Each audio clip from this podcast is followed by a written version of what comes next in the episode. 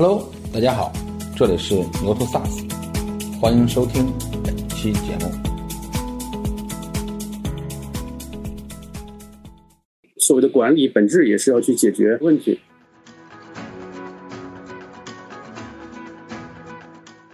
To B 跟 To C 的产品呢，它的一些区别会造成对于 To B 的营销来讲啊，其实需要更多考虑人的因素。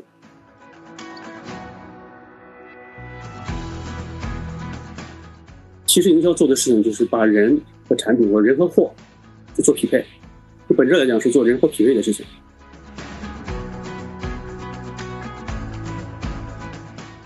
数据加上这个技术性营销，更多的其实是解决呃人货的高效匹配的问题。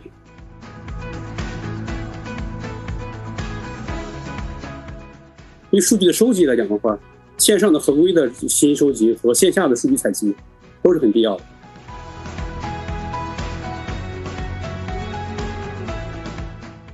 我觉得这个产品其实是由客户的需求驱动的。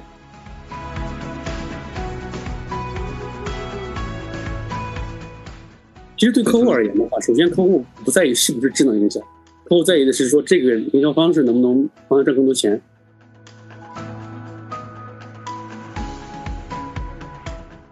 嗯，理想的这个生态模式的话，我觉得应该是一加一大于二。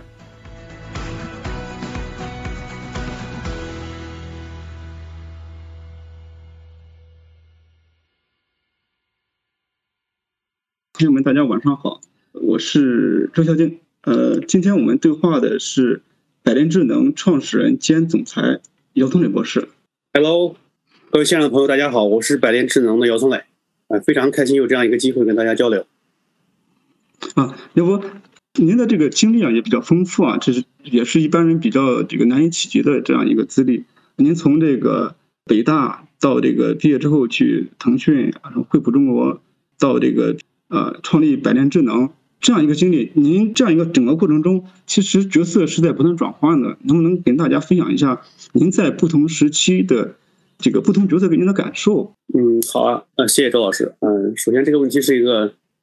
很有趣的话题啊。呃，确实回想一下，就是从读书到现在，确实会有很多呃前后服务很多公司，然后也有不同的角色。呃，但首先来讲的话，我对我自己的一个最基础的一个定位是，我觉得我是一个工程师。为什么这么讲呢？啊，因为从大学开始学的这个专业就是信息科学相关的这些专业。然后呢，我个人最喜欢做的事情就是写代码 coding。对，包括学校毕业之后，现在十几年了，也持续不断在写很多代码。就首先来讲的话，我特别印象特别深刻的是我在读博士期间，因为当时的话是在北大计算机系的天网实验室。天网实验室的话是一个相对比较独特的一个实验室，因为提到读博士的话，可能很多朋友就会觉得说，对博士而言最最重要的事情是看文献、做实验、写论文。那我们当时的这个实验室的话，特别是我当时的导师李天明老师，他有一个特别的一个想法，他认为像我们这专业的博士呢，其实最重要的事情是能够去做一些这种创新性的一些工作，能把这些工作呢转换成代码，然后这个代码呢，最后应该是一个在互联网上对所有用户开放的这样一个可以免费使用的一个产品。比如说我们实验室当时的大部分博士啊在毕业前都需要自己写一个系统，或者写一个互联网产品。这个产品可能从 UI、UE 的这样的一个层面来讲，可能会比较简陋，但是它确实能够满足一个用户的一个需求。所以呢，这个是当时在博士期间的话，我受的一个最重要的一个影响。这个影响的话，其实呢，在我毕业之前，我确实也花了很多时间写了很多代码，最后呢，也写了一个系统放在互联网上。我记得最好的时候，大概一天的访问的独立 IP 大概有一千多，那时候我还是很开心的，对。所以在这个过程里边，能体会到一个感受，就是我们这些专业的这些毕业生最重要的一个一个价值、一个能力，就是去用自己的这种很专业的代码能力，然后去满足满足用户的一类需求。这个需求它的满足形成一个产品，我觉得这个产品才是创造创造社会价值和创造个人价值的一个最重要的手段。所以呢，其实，在读书期间是是啊，受这样的影响，有这样一个理念。毕业之后的话，我其实整个经历应该可以分成三段。第一段的话，其实是服务于这些比较大型的这些企业，就包括惠普和腾讯，其实都属于呃这样一类企业。这类企业里边，我最主要的工作就是我个人或者说我和我的团队，然后呢，基于公司的需要，然后呢去负责一个产品线的进入一类飞车。因为我在惠普和腾讯做的事情呢，更多的是偏向于搜索和推荐。当时呢，在 PC 互联网时代的话，我们确实做了一些很出色的工作，因为那个时候推荐相关的一些功能其实还处在一个比较初始的阶段，所以我们团队呢可以非常容易的把这个呃所有推荐的功能的这样一个相关的指标能够提升个比如说七到八倍，在当时还是很有成就感的。当时是成就感来源就在于是我们能够去把产品的一些功能做一个非常。非常好的优化，能够使得这个用户的体验呀，包括用户的转化有个非常大的提升。到了二零一二年的话，我就发现了移动互联网这个好的趋势，所以呢，就加入了豌豆荚。加入豌豆荚的时候呢，我当时的话角色是一个是说，我是有一个有一定经验的，或者说有一定的技术积累的一个工程师，加入了豌豆荚，然后正好赶上了当时整个移动互联网啊整个爆发，所以呢，在豌豆荚的话也经历了说从这个带一个团队做技术。我开始的话去负责产品和业务，从这个用户产品啊到商业产品，到几乎所有的这些跟产品相关的部门我都待过，然后我也都负责过。就除了技术之外的话，其实对产品的一些理解，对商业模式的思考，然后呢就会比以前要多很多。包括后来去了 K 卡，在 K 卡的话，我是 K 卡的 CTO，因为我们当时主要做的工作是说做一个呃手机输入法。这个输入法的话，其实全世界除了这个汉语。除了藏语，啊，除了韩语之外，所有的语言我们都需要支持。语言的话，我们需要能做到一个非常好的推荐的效果。那这个其实也是说，啊，我需要用技术，然后需要用产品，需要用很多一些这种创新的手段去满足全世界很多国家的不同语言用户的需求。然后呢，经历了这些过程之后的话，其实就从一个呃有技术积累的工程师的角色呢，就完成了一个蜕变，就变成了是说。需要更多考虑到一些这种商业模式啊、变现呀、用户价值呀、社会价值等等很多这些相对更高层面的一些这种事情的思考，有没有可能去跟一些呃有特别好信任的朋友能够在一起呢？能够去做一个做一个更大的事业，能够去解决更多的问题，能够创造更多的社会价值。所以呢，也就一八年的时候呢，我跟我两个合伙人一起做了百年智能。基本上就是这样，整个的过程。在这个过程里边，首先我觉得我们最基础，我觉得还是工程师。只是说，在纯技术之外的话，有了更多的这些关于商业啊、关关于这种社会啊等等很多的一些思考。这个过程的成就感的来源，更多的其实就是看着我们做的产品被很多用户使用，被很多客户使用，然后呢，用户和客户对我们的一些批评、赞扬和鼓励。啊，您之前比如说写代码的时候，跟现在这个创业，这中间您觉得这个不同的挑战是啥？写代码的挑战，其实我觉得，嗯，首先我自己特别喜欢写代码这个过程。这个事情要做好的话，其实呢，首先需要把我们写代码要解决的这个问题能定义清楚，它的输入输出是什么？我们期望从输入怎么变成输出？那么第一步定义问题，第二步的话就需要做设计，然后呢去设计相关的方案，去设计说。这个代码最后是否达到目的的这样一些相关的标准，第三个过程才是把这些设计通过代码的这个过程。当然了，这些写完代码之后就是自测呀、测试啊，然后发布上线这样一个过程。这个事情的话，其实跟管理来讲的话，我觉得本质来讲有一些相同点。一点来讲的话，其实所谓的管理本质也是要去解决，首先要发现问题、定义问题，需要把一个问题能够刻画的很清楚。然后呢，同时的话，把这个问题的解决和对应的人能够匹配上，这个过程我其实是非常非常基础的，也是也是最关键的。在定义完问题之后的话，其实就是也需要去做设计，因为我们在做管理的时候，往往是说我们需要需要聚集很多相关同事的这些能力和智力，大家一起来讨论，然后来确定一个相对最优的一个解决方案。而这个过程的话，其实就是所谓的这个设计的过程。当然了，这个在在确定方案之后的执行，其实就跟就是我的感受，就跟我把这个设计方案变成代码的过程有点类似。但是呢，这个里边会有更多人的因素。如果说不同的话，我觉得更多的是说，呃，对人的这个对人的因素的把控吧。因为代码这个事情来讲的话，如果自己写的话，其实更多的其实就是一个很标准化的一个过程。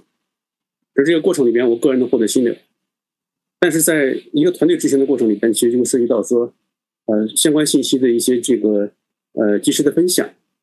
后及时的发现问题、解决问题，及时的能够协调、能够解决相应的新的问题的一些人进来。这个过程的话，可能跟现代码不太一样。然后另外就是管理的这个过程里边，其实除非是说能够获得一个非常大的这样的一个突破，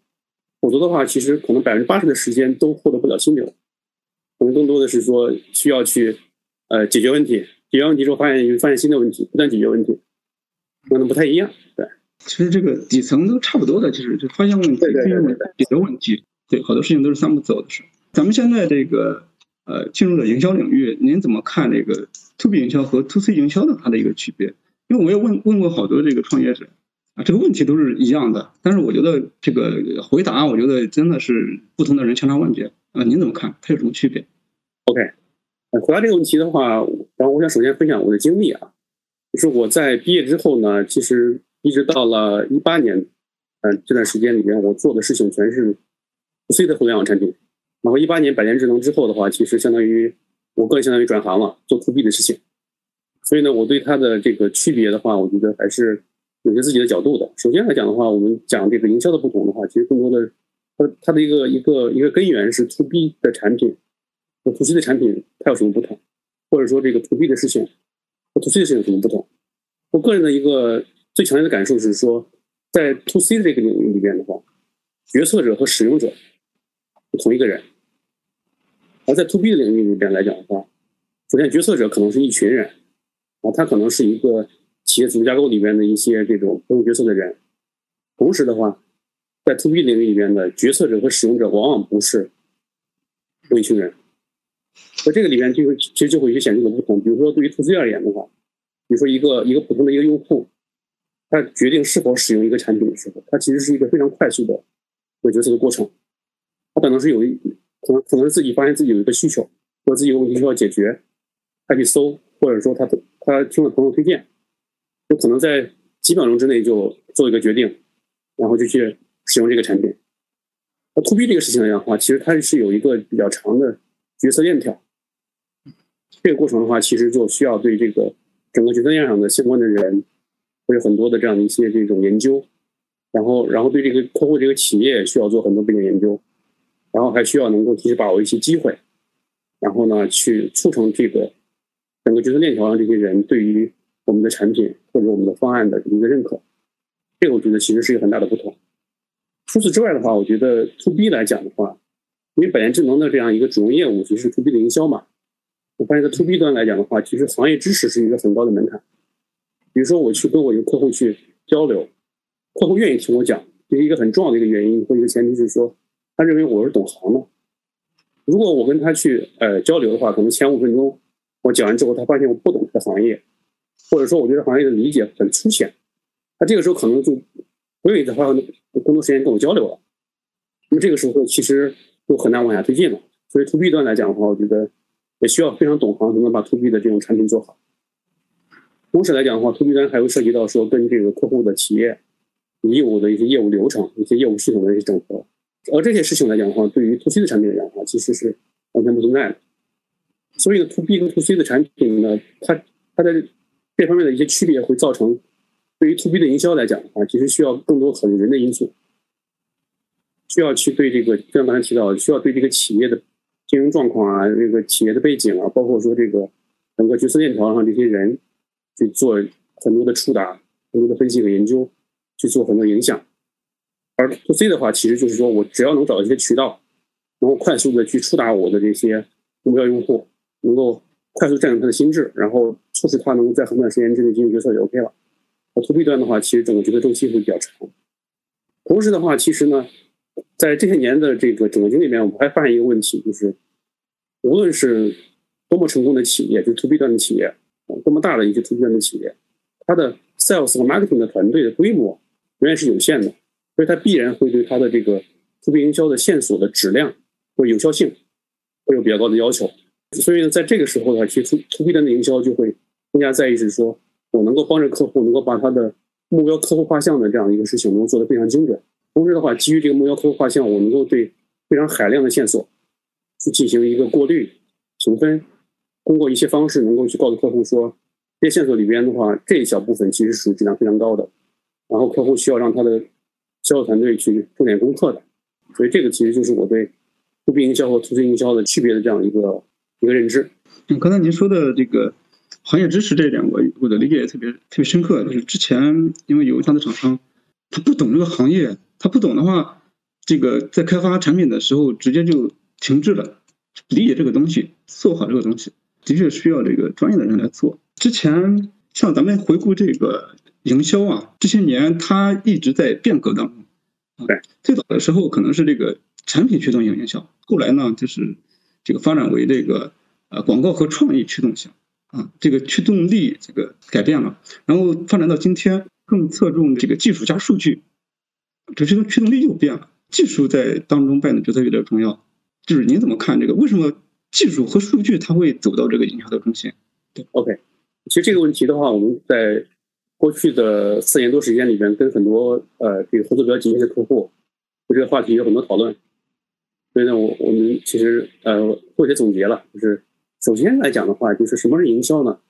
其实营销做的事情就是把人和产品或人和货去做匹配，本质来讲是做人货匹配的事情。那么从这个最开始来讲的话，这个产品驱动营销那个阶段来讲的话，其实更多的是人找货，而不是货找人。而那个时候更多的是说货物的供给其实是不足的，需求是很旺盛的，所以这个时候其实更多的人找货。那这个时候只要我有好的产品，我产品的质量够好，我性价比足够高，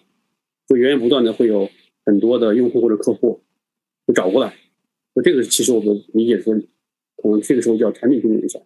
但是后来为什么变成了广告驱动营销呢？这个时候其实它就反过来，它变成了货找人了。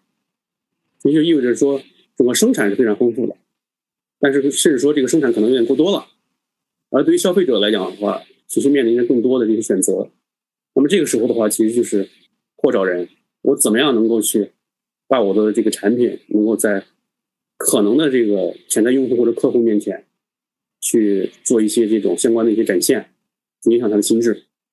相对于来讲的话，其实产品营销和广告营销其实是两个阶段。一个阶段刚才讲了，其实我更多认为是属于这个人找货啊。那么广告营销是货找人。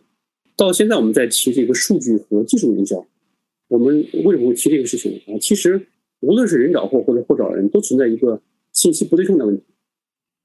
其实本质来讲的话，是人货匹配的这个效率高还是低？数据加上这个。技术营销更多的其实是解决，呃，人货的高效匹配的问题。而这个事情能够成型的一个最重要的原因是在于，第一呢，我们的数据现在已经很丰富了。其实呢，呃，我们可以回忆一下，从 PC 互联网时代，然后到移动互联网时代，再到现在，其实无论是 B 端还是 C 端的数据的这个规模，还是丰富程度，其实都比过去可能有了几万倍甚至几十万倍的这样一个增长。另外一个一个最重要因素是技术成熟，技术的成熟的话，也使得说我们对数据的理解，然后对基于数据的这些建模等等很多这样的事情的话，其实就可以使得说我们能够做到人与货的一些更高效的匹配。这个地方我其实想分享个例子啊，我的第一部手机呢是应该是零一年的时候，然后我买的，然后我当时买的，我现在还记得是摩托罗拉的 C 二八九，然后也不知道线上的朋友有没有人用过。零一年嘛，那个时候其实对于手机这这种这种货物来讲的话，其实还处在一个人找货的一个过程中。我当时买它的原因在于是说，我我身边同学都告诉我说，C 二八九有很多很多很多铃声，那么它有这样一个点，所以我就去买了。我记得记得当时还花了我不少钱，应该花了我两个月生活费。哇，那蛮对，蛮贵的。对对对对，然后呢，后来到了大概三四年前，然后呢，我后来买了华为的。啊，P 三零 Pro，然后在这个时候的话，它其实是货找人，为什么呢？因为在那段时间里面，我频繁的被华为的这个呃这个型号手机的广告频繁轰炸。它有个特点是可以拍月亮，然后我看了很多次这种广告，我觉得啊，这个手机太太厉害了，我就去买了。我买完之后发现，哎，哦，它是能拍月亮，但是后来发现，其实拍月亮这样一个 feature，其实在我日常的使用手机过程里边，它是个低频的事情，但是呢，它确实这个。呃，相关广告做得好，所以它非常好的实现了货找人。然后这个手机质量确实挺好的，我这些年一直在用，大概用了三四年了，应该是。呃，前段时间的话不小心，然后把手机摔了，屏幕呢摔了有些裂纹。大概就上礼拜，我在使用这手机过程里边，突然这个手机的系统给我推了一个广告，这个广告内容是这个呃华为手机的昆仑玻璃的这个修复的服务。那那您一定是谈论这个就是坏了，你肯定谈这件事儿了是吧？他是不是这个？呃，他我怀疑他可能会能够去监控到说我这个手机的这个屏幕裂了或者或者怎么样。对，然后他就给我给我推这个服务，这个服务我觉得很精准，所以我会认为其实呃这个服务推送就是一个数据加上技术驱动的营销。对，所以我结合这个例子，然后来去呃跟大家分享一下我对这个。三种营销的这样一个一个理解吧，啊，同时来讲的话，其实从嗯另外一个角度来讲，因为百元智能是做这个 to B 营销的这样一个一个相关领域的嘛，其实我们会发现，其实 to B 这个领域里面，会有很多的呃一些行业，它的很多后额售卖模式，其实呢用广告驱动的模式就不 work。举个例子，就是我们有一个非常啊重要的客户，这个客户的话，它的主营产品呢是这个呃车用的润滑油。然后这个这个客户，呃，我们已经合作大概有三四年时间了。然后呢，这个客户其实他的这个呃主要产品润滑油嘛，润滑油的一个售卖的模式是通过这个全国各个区域区域经销商，然后再到这个经销商的这个区域的门店这样的售卖模式。那这个模式里边的话，其实我们当时跟客户在一起讨论的过程里边呢，我们体现出来一个一个模式，说这个模式的本质是什么呢？它很像这个药厂和医院和病人的关系，这个这个怎么类比呢？比如说在这个里边的话，我们这家客户其实就是药厂，生产润滑油嘛，但它这个润滑油的话，其实并不是直接卖给终端用户的。然后在它模式里面的药厂是呃区域经销商加上维修店，而这个区域经销商和和维修店的话，其实把它的产品卖给了普通用户。而做个类比的话，比如说一个病人去了医院。比如这个病人感冒了，他用什么品牌的药？其实更多的是医生决定的，然后他不是这个病人决定的。所以呢，你去做很多广告，就跟很多车主去做广告，说我这润滑油特别好，可能会有效果，但效果效果没那么强。所以这个时候就取决于说，怎么样能够更高效的去触达和转化各个区域的有实体经销商，以及说能够有一些更强的能力，能够覆盖一些终端的这些汽修门店。那这个事情来讲的话，其实它就不只是说我去打很多广告能够解决的问题。所以呢，但是这个事情的话，利用我们的这个数据加技术的这样的一个驱动营销方案，就可以非常好的解决。您您刚才说的这个，其实这个润滑油也好，药也好，其实它是这种 to B 再 to C 的这种产品，因为它的。对，虽然这个最终用户是是是 C，但是他是没有决定权的，他的使用。对对对对对，对，他得需要这个医生，需要他的这个我这个 4S 店，你的维修厂，你你去做保养了，你的维修厂，对他们去，基本上一般是他们做决定。对对对对对，对，嗯，所以这个里面就会有很多人的因素，就需要不断的去跟这些维修店啊、这些 4S 门店，然后这些店长以及相关的人去做不断的一些触达、不断的转化。现在这个技术跟数据在营销当中的角色越来越重要。那么，你你怎么看这个人在营销当中，他现在还扮演什么角色？比如说市场部啊，市场部这帮人，这帮小伙伴啊，又有创意，又又有这个运营能力。那那他跟现在的这个这个技术和数据，目前是一个什么样的一个权重也好，就是你怎么看？明白明白。我我其实可以打个比方，比如说我们要呃从一个地方去另外一个地方，我们通常来讲的话会开车嘛，对吧？啊，在这个里面的话，其实就会涉及到人和汽车，然后是人开着车去了从一个地方去另外一个地方。所以回答您的问题来讲，我觉得人或者说人的这个创意，或者说他的一些这种行业认知或者叫行业 know how，在这个里面的话，在刚才场景里面扮演就是人这种技术啊、数据驱动的这样一个一个方式。它更多扮演角色是一个汽车，然后这个地方我可以分享一个例子，就是我们的啊天使客户，对，呃，应该是我们公司当时成立之后的第一代，对，然后呢，当时那个案例里面特别有意思啊，就是我们当时的呃客户呢在推一个新的一个服务，这个服务叫办公室咖啡机的服务，就是说，呃，我我们的客户推出了一个非常专业的一个咖啡机，这咖啡机是免费的，这个咖啡机可以免费的部署到有需要的企业里面去。但是他收费的时候就收这个咖啡豆啊、牛奶啊、糖等等这些钱，其实它本质也本质上也也可以看成是这种 SaaS 服务。然后呢，我们在跟客户接触的时候呢，客户的这个团队已经跑了很很多这个上海啊、上海、北京啊等等一些这个一线城市的一些甲一写字楼，因为他们当时的一个头脑里边的一个认知是说，啊，需要这些这个帮助他去服务的这些企业，应该是在一些偏高档的一些这些企业里面去。对对对。然后呢，但是他们跑了半年之后，会发现这个效果不好，转化率不高。首先来讲的话，就是这个楼可能会比较高端，但是这个楼里边的企业这个行业可能对，然后呢不一定高端，它不一定需要。还有一种情况，比如说你可以想一下，就是这个企业里面可能就几个人，按平时习惯性就喝星喝星巴克之类就 OK 了。所以他其实呢，后来发现说。他他的一个需求是怎么样能够迫切解决说他们的销售在跑的过程里边觉得效率非常低的这样一个问题？那我们是怎么解的呢？我们其实，在那个时候我们也没有一个成熟的产品，我们就是去去给客户提供一个，就是回到现在来看啊，就是一个偏定制化的一个服务。我们跟客户的 marketing 部门的同事在一起讨论了很久，然后也包括说跟他的呃大的销售同事去讨论。他们不是已经跑了半年多时间了嘛？他们其实头脑里边会有一些维度，去判断说一家企业是否可能是他的目标客户。后来讨论出很多维度，比如这里边有些特别有趣的，比如说这个客户的这个楼宇周边一公里之内是否有这个大量的咖啡店？你是你一说这咖啡店的品牌，再包括说这个周边一公里的这样一个商圈，它的这个平均消费水平是什么样？然后再包括说，这比如说这个这个楼里边这个企业本身，这个企业的它的行业，这个企业员工的这个平均年龄啊，以及说相关学历的要求，甚至包括这个企业的福福利怎么样，这些维度的话，其实是客户的这些 marketing sales 同事头脑里边在过去的这个过程里面销售过程里面所积累下来的一些维度。我们呢后来就通过一些方式把这些维度，然后把它给数字化了。文化产品化对，然后再基于说我们客户呢，过去半年多时间里面跑过的那些楼宇里边那些企业，承担与否？承担的话，你可以你可以认为是正利嘛，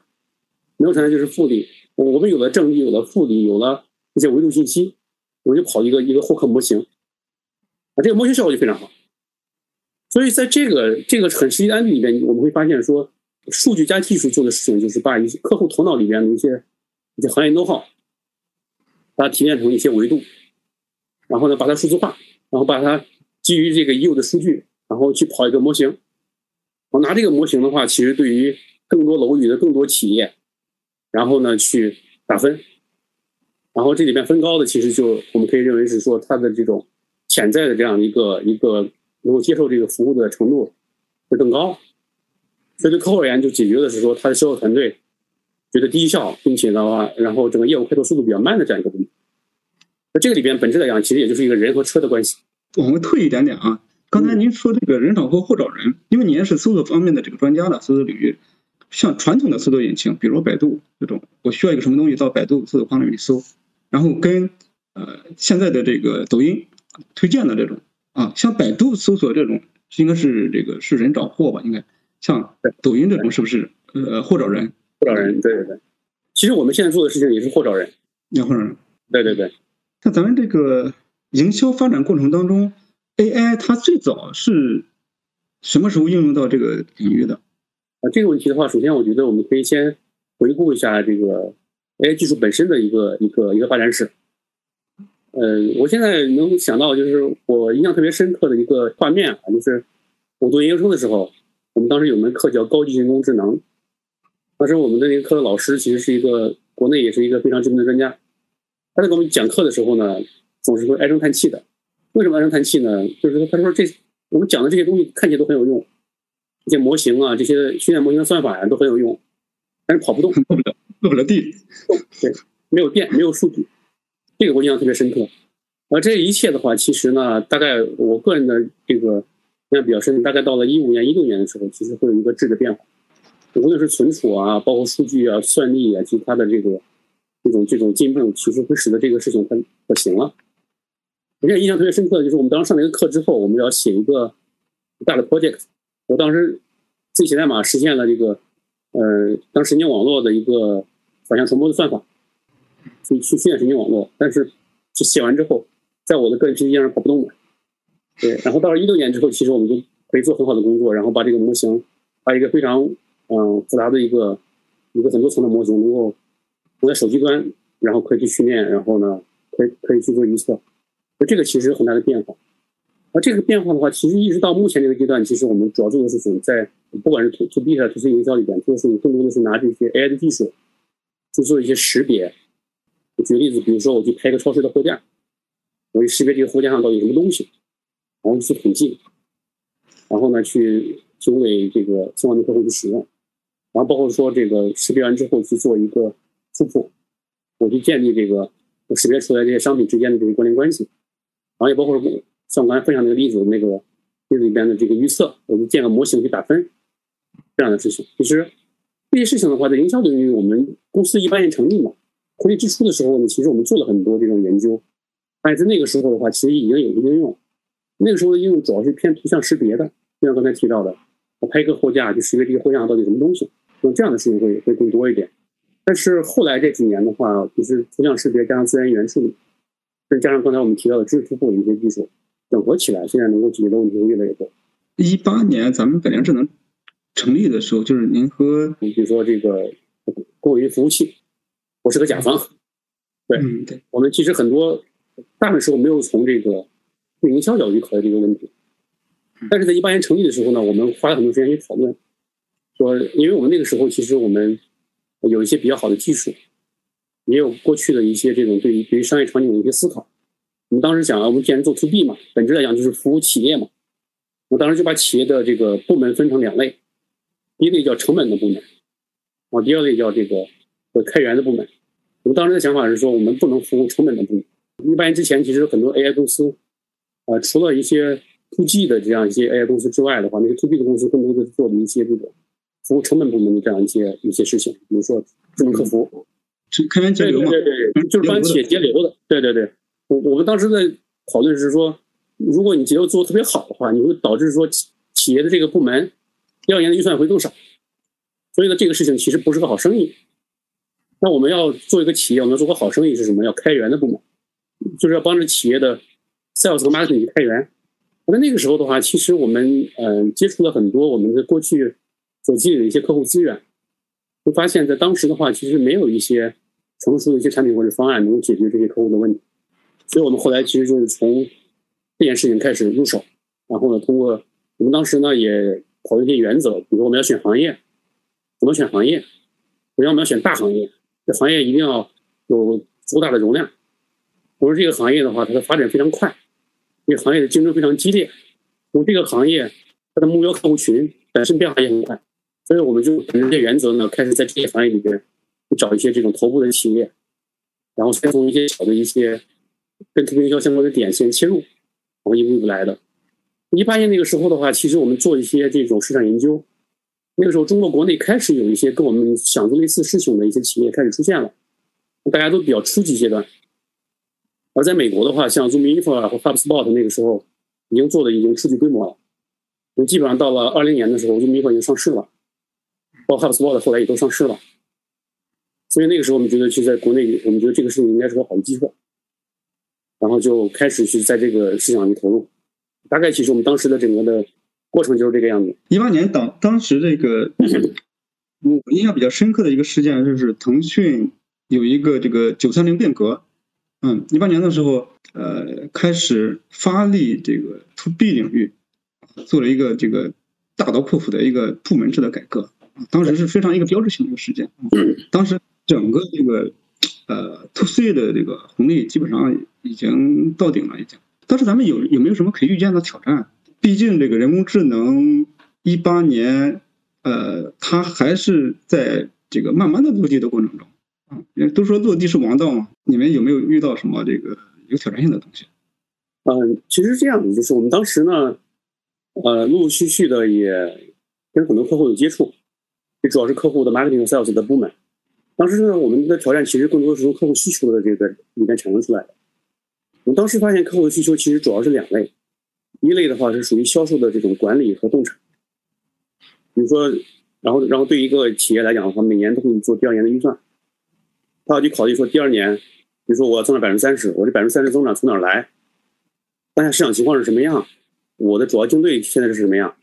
所以呢，这是第一类的需求，叫这个销售的管理洞察。第二类的话，其实就是销售的执行这个过程怎么来提高效率。比如说我怎么做好模型，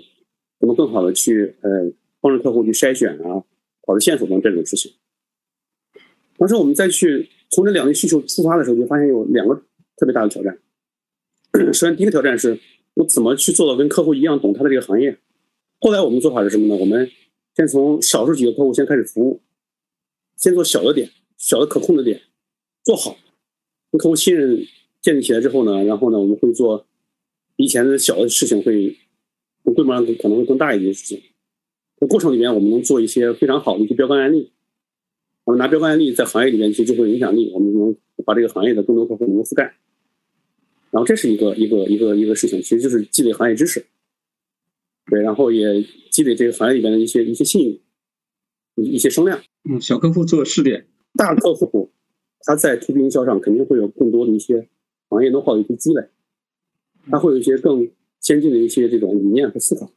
那我们做的事情更多的是把他的理念和思考，然后变成产品或者服务的形式。提供出来。第一个挑战的话，我们觉得更多的是行业知识。第二个挑战的话，其实是数据的处理。我们一开始的理解其实是说，呃，一八年的时候，我们觉得呃，互联网上跟企业相关的数据已经很多了。因为那个时候，比如说像这个企业的这个工商信息已经开放了，包括说很多企业都会去发很多新闻，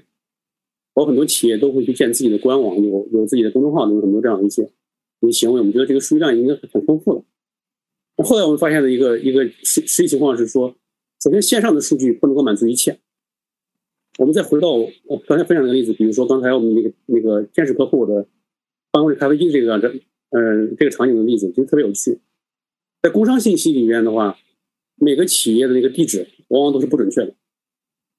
嗯，对，因为它可能是工商注册的时候的地址。对对对，也有可能是说这个企业后来搬家了。那我们怎么办？我们后来其实。客户给我们建议是说，你们能不能去线下去拍每个写字楼的水牌儿？所以水牌就是在每个写字楼一楼那个地方有一个很大的牌子，上面会标出来这个楼里边，比如说这个哪个房间是哪个企业，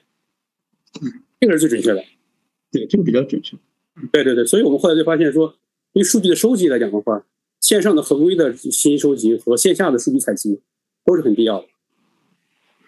第二个挑战就是我们怎么样去。做个足够好的模型，能够把这原始数据，能够把它非常好的去整理好、识别好，这个事情其实是很有挑战的。比如说，虽然那个时候 AI 技术已经比较成熟了，但是如果没有积累，比如说你你只做了百分之九十，坦白讲，百分之九十的水平呢，对于这种啊比较大的这些头部客户其实是不可能的。它需要的是百分之九十五甚至百分之九十九这样的一些这种嗯水平更高的这样一些结果。那么这个时候其实就会有很多挑战，所以我们就花了很多时间。去建我们的数据标准团队，去训练自己的底层的模型，然后呢，去非常快速的能够把这个识别的准确率能从比如说九十分能够提到九十七分、九十八分、九十九分这样一个一个过程。这个其实就是当时主要两个挑战，第一个就是行业，我们怎么懂行，嗯，怎么呃，然后呢，第二条呢就是怎么收集数据、处理数据，然后把数据最后变成对客户的一些这种产品和服务。这个移动互联网从零九年开始，到后来的一六年，移动互联网的这个浪潮之巅，再到后来一八年，呃，百链成立的时候，基本上这个前面这个好摘的桃子都被这个低处的桃子都被被都被人摘了，就，嗯，咱们一八年这个入场的时候，其实我觉得还是蛮有挑战的。咱们这个产品是怎么确立的？比如说获客是吧？是怎么确立咱们的这个产品布局的？首先，嗯，我们当时有个理念，就是不管是 to C 产品还是 to B 产品，这个产品都不可能被定义。我觉得这个产品其实是由客户的需求驱动的。这点也是我们为什么一开始的话，从我们选选中的这个行业里边，从一些头部的客户开始。坦白讲，我们在最开始的时候呢，其实头部客户服务的时候，都是一些呃偏定制化的一些这种这种事情。因为因为我们没有这个成熟的产品，在过程里边确实做了很多脏活累活。现在回头来看，这脏活累活是很有很有价值的，因为建立了跟客户的长期信任。有没有的客户确实是，呃，为客户提供这个产品或者服务，它 ROI 非常高，客户的这个部门的业务也非常快的增长，然后这个客户这个部门的负责人，非常快升职了。这个其实是我们最开心的事情。在这个过程里边的话，我们开始积累一些这种行业知识，慢慢产品化。而整个产品化的这个过程的话，我们其实采用的是一个所谓的这个场景化的策略。我们现在有三个产品，有潜客宝、知了标讯和电电通。然后呢，我分别结合一些例子，然后跟大家分享一下潜客宝是怎么得来的。潜客宝的话，其实顾名思义就是帮着客户去推荐更合适他的潜客，也就这件事情。这件事情还能回到最最开始我们天使客户的第一个单子，就是帮助咖啡机的潜客推荐服务。那我们就是把当时去满足客户的这个推广办公室咖啡机服务的这样一个一个案例，把它产品化了。这个产品化的过程里边，我们把整个的数据库做得更大更全，然后把这个线线上线下数据的采集做得更准确，并且呢，我们拿这个产品后来服务了很多不同行业的一些客户，也积累了更多行业的模型。这个产品里边其实呢会有两个非常非常重要，第一个事情就是行业的模型，比如说我去。推广这个办公室咖啡机服务，去跟我推广这个，比如说这个，呃，食品饮料这样的服务，其实它的模型肯定是不一样的。而这个过程里边，我们积累了很多这个模型相关的维度的这个这些商业模仿。当然了，第二方面就是数据的准确性。像刚才提到的，我们为了把一个企业地址做准确，我们会线下采集数据，会用我们自己的模型去识别拍的水牌的图片，会去做数据的整合、融合等这这种事情。那这个是潜客宝。钱宝的话，其实就是我们的客户需求驱动的。我们现在有这样一个，呃，对公司而言的话非常重要的一个产品。第二个产品的话叫知了标讯。知了标讯的名字的话，我们其实选知了，就是大概意思就是我知道这个事情了。啊，这这个这个产品的话，我们其实一个特别重要的客户呢，是一个国内排名特别靠前的一个，呃，提供保险服务的一个一个客户。这客户当时的需求是说，他想准确的获得跟他的团险业务。就团体保险业务相关的所有的实时标讯，同时呢，他觉得他们这个行业是有规律的，因为在公开招标这个这个这个场景里边的话，很多时候如果如果等我们看到说一个招标公告发出来的时候，可能已经晚了，因为可能会有其他的供应商已经提前做了功课了，所以需要能够提前预测。而在当时的话，其实市面上所有的标讯的服务都提供不了这两点，为什么呢？比如说第一点。举个例子，比如说，如果关键词是是，就是这个相关词，如果是保险的话，在当时的市面上的服务来讲的话，都会把这个像什么保险绳啊，这个相关的这些标讯，然后去推客户。这个其实显然是没有做语义识别的，所以这个事情我们为了满足就需要把语音识别做好。同时的话，比如说刚才提到的，能够去准确预测还没有发生的相关招标采购怎么办？这个就需要对所有的这个市面上保险相关的所有的这个招标的公告去做结构化，去实现一个这种甲方乙方基于这个保险相关产品的这个采购的一个突破，然后从这个突破里面挖规律，然后能够提前预测某个甲方，比如说会在接下来一个月里面可能会去发起采购，或者是接下来六个月发起采购，能这样的事情。那这个的话，其实就是我们基于客户的需求，我们最后把这个事情做得非常漂亮。后来我们也发现，这个事情的话，其实有大量的更多别的行业的客户有这样的需求，所以就形成了知了标讯的这样一个产品。然后呢，还有一个产品叫店店通，店就是指的这个在门店的一个店的意思。这个这个场景其实会更有意思。这个场景就是刚才我们提到的这个客户的企业到经销商到门店这个场景。这个场景里面，当时有个案例会特别有趣，我大家分享一下。就是当时我们有一家客户的话，一个特别重要的业务部门。换了一个老大，然后老大来了之后呢，要做增长，但是底下的这个销售团队，然后包括市场相关部门就说，我们过去我们的销售团队在全国已经做完覆盖了，已经没有那么大的机会。然后我们后来提供了一个一个一个服务，这个服务是什么呢？就是客户给我们提供了他们过去十年他的 marketing sales 所有在全国所有覆盖过的这个终端的门店。以及说这个终端门店背后的这些品牌企业的数据，这里面数据也会分成正例和负例，就是所谓的承担和不用承担。我们拿这个数据跟我们的这个一个一个全国的这个更全的门店信息数据库去进行撞库，最后我们产生出来几项结果。第一项结果是说，这个客户的业务最适合的那些门店或者说这个门店背后的这些品牌企业的画像，客户过去跑过的这些这些门店和这些品牌企业，到底覆盖了事实上的全集的百分之多少？那这个比例的后来我发现，这个比例其实比我们想象中还要低。意味着说，其实这个客户的这个业务部分其实是有很大业务增长空间的。这个其实就是基于门店的这种这种撞库啊，这种嗯开拓啊等这样一个事情。其实这三个产品都是基于一些特别真实的，并且有特别多需求的一些行业客户的案例，行业客户的需求，然后最后催生出来的。它本身天然带着很多行业属性，所以这些产品现在就非常好卖，并且它也有比较高的客单价。嗯，人 AI 技术就是这个在落地过程中，AI 助力销售的，它的这个底层的这个东西，它如何去落地，如何去商业化，这个也是大家关心的问题。要不能不能再给我们分享一下，呃，有没有其他的一些案例，就是咱们在落地过程中这个遇到的一些问题怎么解决的？有没有一些实例？明白。呃，我可以分享两个例子吧。一个例子就是说，因为我们这个产品电源通。本身有个很重要的行业，一个叫汽车修厂行业。本质来讲的话，它的门店其实就是这个呃汽修门店、4S 店。这个行业里面的话，其实呢，在互联网上经常出现的门店是这种偏普通轿车维修的这些门店，但是这种卡车门店，或者行业行业里面叫卡修门店，在互联网上出现的这个比例其实是比较低的。但是卡修门店，嗯，从大概三年前开始呢，已经成为这个行业的这些润滑油轮胎企业的一个很重要的业务增长点，所以迫切需要是说，我们有能力能够去构建一个足够全面准确的卡修门店的这样一个数据库。那这些信息又其实是在互联网上很多是没有的，那怎么办？我们其实就是就像刚才提到的，我们采用这个，我们去我们去寻找供应商，然后呢，采用中包的方式在线下采集。所谓线下采集的话，其实就是中包的方式嘛，然后就是。一一个人，然后去了一家这个附近的一家门店，然后拍张照。拍照的时候呢，我们获得信息就是除了这个照片之外，和经纬度。通常来讲的话，我们会要求就是说，他要拍一个这个门店的门头照。如果这个门店有停车场的话，拍下停车场的照片。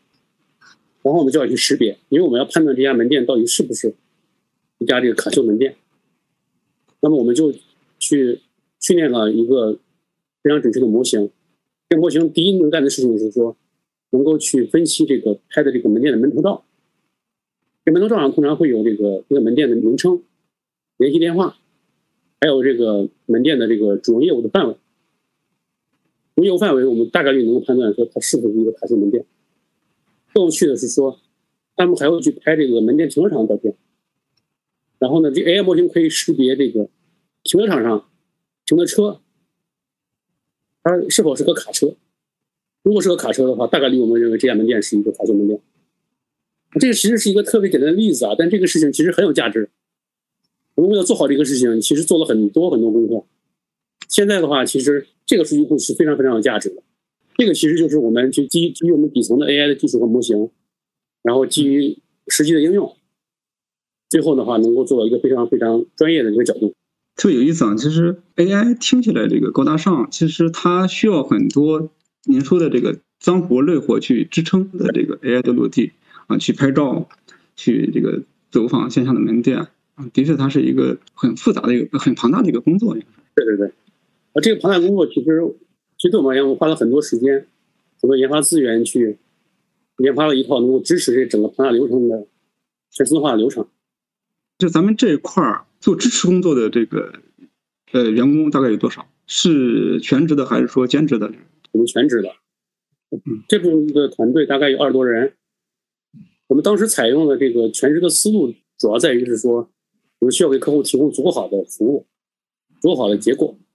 需要我们这些员工能够非常理解客户的这个行业，理解这个这个事情背后的业务的背景，要不然的话，这个其实这个事情很难做好。从现在看来，其实这个事情是非常非常值得的，因为。我们的这个团队其实给我们的产品本身，包括刚才我们提到这个数据流程本身，提供了非常好的反馈。智能营销客户那边是怎么反馈的？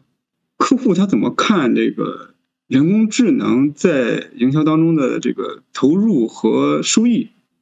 其实对每家客户而言的话，他都有自己的一套能够计算 ROI 的一套，你可以说是一个公式吧。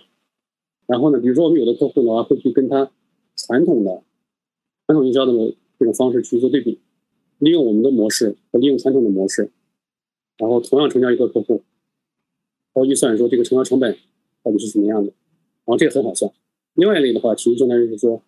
我们给他提供了一一个新的一个市场空间，就是举例，比如刚才我们提到这个卡修门店的这样一个事情了，那是一个全新的一个空间。呃，用户这个客户他选择不选择智能营销的供应商，比如说选择不选择百联智能，呃，除了这个他考量 ROI 之外，还有有没有其他的考量因素？其实对客户而言的话，首先客户其实客户不在意是不是智能营销。客户在意的是说这个营销方式能不能帮他挣更多钱。那么就像您刚才那个问题来讲，它其实还有很多呃因素要考量，比如说我们是否成功的服务过同行的客户非常清楚的，或者说客户非常认可的其他的企业。因为其实同行来讲的话，其实他们之间的信息传递是非常方便的。到底做的怎么样，效果怎么样，ROI 怎么样，其实这个是非常容易摸摸清楚。另外，客户也会考虑到说这个企业本身的品牌。甚至说，也会考虑百联智能背后的这些资方的品牌是什么样，这资方是不是真的是懂这个 to B 的这个这个领域？那，很多时候客户也会考虑到我们团队的这个背景，比如说这个团队的这个自我学习的能力。嗯，前不久咱们百联智能也完成了这个新一轮的融资啊，在今年这样一个环境下，也也非常难得了。咱们这个实现的这轮融资，呃，有没有什么这个秘诀啊？或者说这个？资本是资本方是怎么看咱们的？是为什么咱们在这样的环境下能够实现这样一个融资？OK，其实呃没有什么秘诀了。其实首先非常感谢我们过去和现在所有的股东对我们的认可啊。其实我们在跟我们这些资方在沟通的时候呢，其实能感觉到我们主要关注的事情有几个点。首先第一个点是说，这投资方其实都是对于这个 To B 营销这个领域或者 To B 的领域会有很很多自己的见解。他们会对我们的这个企业的这个产品啊、业务的发展的定位、发展战略会会非常认同。其实也就是说，首先能够在企业发展战略上能够看对眼。我们的资方其实都很非常认可我们的战略定位是什么呢？我们是呃深耕行业，通过从这个中大客户去陪跑，就就像开始我分享的，我先服务大客户，积累行业 know how，然后把行业的这个。脏活累活都干了一遍之后，我们知道这个行业到底是怎么获客的，怎么营销的，有什么问题，怎么解，进而能够把产品的厚度，包括行业深度，能够一天一天的能够去通过很长时间的这种积累，能够做得越来越好。所以呢，客户对我们战略定位首先是非常认可。第二个点的话，其实呃，我们四方也会特别的在意我们整个团队的过去的这个经历，比如说呃，在百百年智能成立四呃四年以来。我们这个团队整体的这个自我迭代的这样一个过程是什么样？因为其实很多时候企业企业赢在什么地方？其其实企业赢在自我学习和自我迭代的这个这种深度能力上，这个层面其实非常重要的。第三个点的话，其实我们我们我们有几家呃特别重要的资方，其实不止一次跟我们提到，特别喜欢我们这个节奏。百元智能其实在这个行业里面属于一家相对来讲我比较有耐心。我们对这个人员规模，包括说对这个呃企业经营的规模这个事情，是有自己节奏的。我们不会盲目的追求说在一年之内翻多少番，那个我们觉得没有意义。因为做营销这个事情的话，其实是一个很很长期的事情。我我们会我们我们的一个策略总是在一家一家的去把我们现在重点行业的一家一家的客户能够留下来，能够持续的服务好，在服务过程里边，能够让产品的厚度和价值能够变得越来越强。其实也包括说，比如说我们每年的营收的增长速度一直以来都非常稳健，所以呢，其实我们很多资方也看重我们这一点，就是很稳健，有自己的这个节奏。呃，咱们是一八年成立的是吧？一八年到这个，你看二零年呃一月就开始有这个疫情了，一八一九是咱们的好时候啊，然后到二零到这儿，哎呦，我也不能说好时候啊，这个我不能去这个界定这个状态啊。呃，我的意思就是说。这几年，咱们的中大客户他们在这个付费意愿或者付费能力上，是否受到了疫情的影响？呃，首先从这种经济的大环境，包括说从投资环境角度来讲，一八一九年对所有的企业来讲都是一个好时候，对，对我们也是。但是其实进入疫情之后的话，其实我我们从最近几年的整个营收的，包括说客户的客单价呀，包括说客户续约的情况来讲，我发现其实最近两三年是我们现在增长速度更快的年份。之前仔细分析过原因，我觉得主要原因有两个点。一个点是说，我们有一些重点深耕的行业，确实发展很快。举个例子，比如说像能源电力，比如说这呃，在中国来讲的话，其实去年发改委开始推进整个电力交易的市场化。我们这个事情就促使说，哎，这个市场有很强的需求，那我们的产品和方案也能非常好的满足需求。所以，我觉得第一就是我们选对行业，这行业本身是快速增长，这是第一。第二是说。呃，我们经历了一八一九年的这个呃最初始阶段的一些积累，到了二零年之后的话，其实整个产品化的这个能力会越来越强，包括说整个产品的价值的一个积累，包括行业认知的积累也会越来越好。所以呢，我们的呃头部企业客户，包括说一些这种中型的企业客户，这两年其实呢，可能有的客户在整体营销领域的这个预算没变，甚至变少，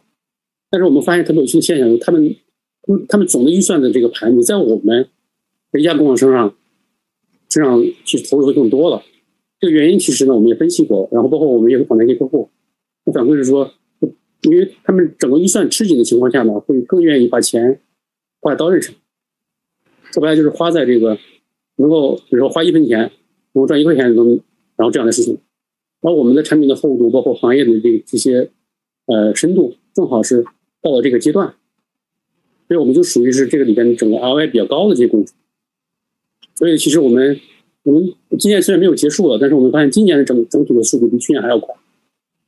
未来几年，三到五年，比如说，呃，您怎么看这个智能营销的一个发展？比如说从这个市场层面是吧？这个它在市场上的这种呃增长，或者两两个方面嘛，一个是市场，另外一个是从这个产品层面，比如说。呃，智能营销它还能出什么样的一些产品啊？还能满足用户的哪些需求？或者说有没有新的场景？没？咱们展望一下未来吧。OK，首先从市场层面，啊，回到百元智能本身来讲，其实我们这四年时间只是完成了我们主要深耕这五个行业的大部分头部客户的覆盖，以及说一小部分的偏腰部客户的一些覆盖。所以我们觉得，我们接下来去覆盖更多腰部的这些客户，包括开拓新的行业。也还会去维持一个非常高的增长，然后对这点来讲的话，我是深信不疑的。然后从产品角度来讲的话，其实呢，我们会发现很有趣的一个现象，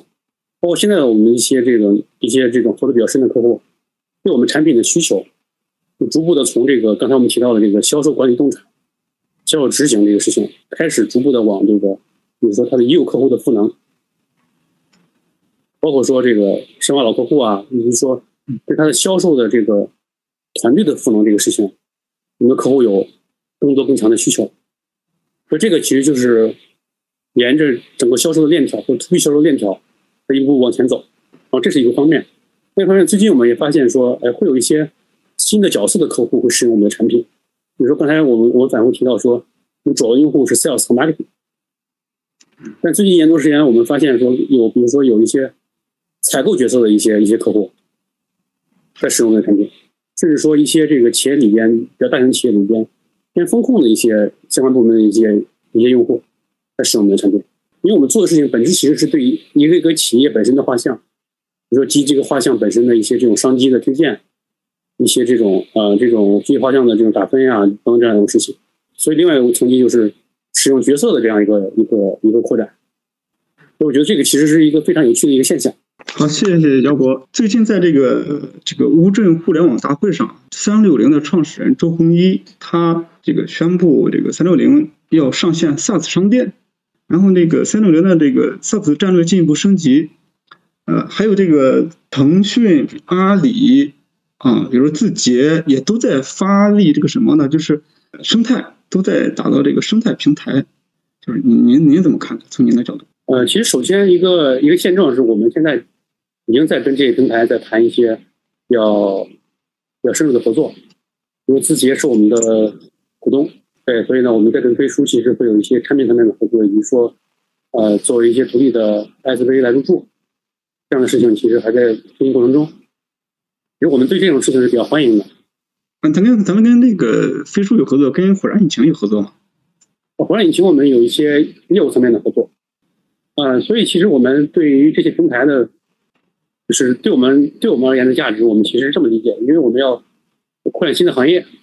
甚至说我们要去加速一个行业的一些前用户客户的一些覆盖，然后这是一方面，另外是说我们沉淀的这些行业知识，包括这些行业的这些企业的这个总体的这个画像，其实我们发现对于这些平台本身来讲的话，也是一个非常好的赋能。刚才提到我们跟飞书正在谈一个产品层面的合作，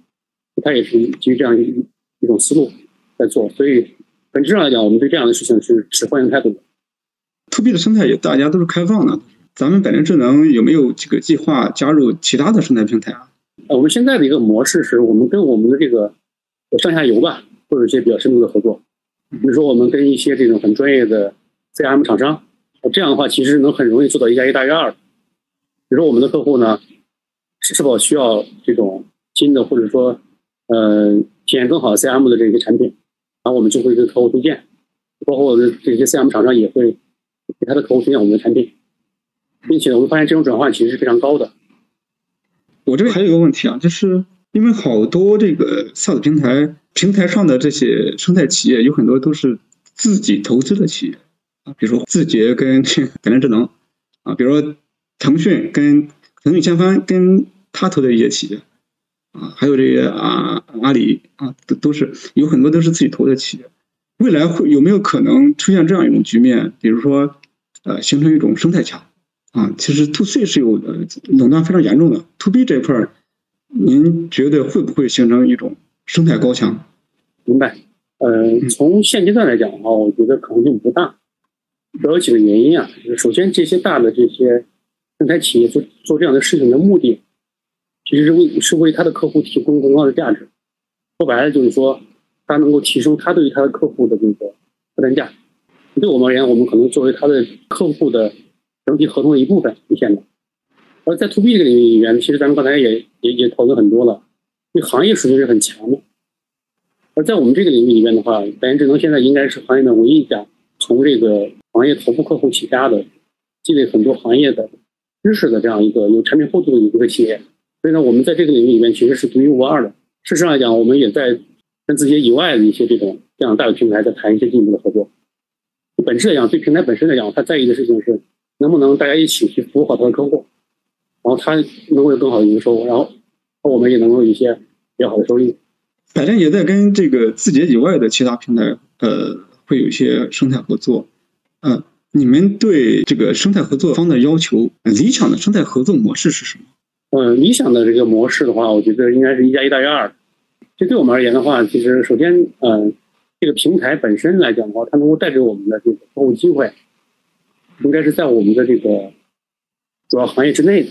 我们的案例可以非常容易让这些客户不相信我们，能认可我们。这样的话，其实对这些平台方来讲的话，也是一个很好的加分。这是这是第一个点。第二点的话，其实呢，我们也期望通过跟这平台方的合作呢，能够进一步的去。让我们的这个偏腰部的这些企业客户能够去覆盖更多。那这种覆盖的话，我们更多期望是一种以标准化产品的方式去覆盖，啊，尽量的避免定制化。所以其实也就是说，我们需要一个取舍。咱们在跟这些大的平台合作过程中，有没有什么这个，比如说担不担心那个我跟他合作我会失去什么？啊，其实坦白讲，一开始那几年我们会有些担心。就那几年，其实除了合作之外，包括说一些。一些这种行业里边的一些聚会，然后让大家让让每家企业去讲一讲自己的一些一些战略，自己的一些这个特色，包括说自己的产品的一些逻辑，一些这种呃产品发展战略的这种事情，我自己心里会想啊，这会不会泄密啊？这会不会让别人听完之后，别人就很快就复制一个？后来发现这个事情是基本上不会发生的，因为每家企业有每家企业自己的战略定位，这个定位的话其实是很难。在短期内有个快速的这样一个一个变化，因为说白了，一个企业的团队决定了这个企业能做什么事和不能做什么事并且，其实我们都是在 to B 行业，我们知道这行业是很讲究积累的。就是比如说我们现在的这些中网 logo 客户，其实并不是说可能一家新的企业做跟我们一样的产品就能做好，或者就能把这些 logo 客户可以拿下的，因为这个里面我们有非常深的一些信任关系。这个信任关系也使得我们的产品迭代可能会以一个更快的速度在往前走。那现在来讲，我们对这件事情其实其实是非常 open 的，好，谢谢姚总的这个非常坦率的分享，非常坦率，而且有很多深度，跟我们举的这个例子，我想对行业里的从业者会有一些启发。好，谢谢姚博，谢谢您。好了，本期节目到这里就结束了，感谢大家的收听，请订阅本栏目，下期再见。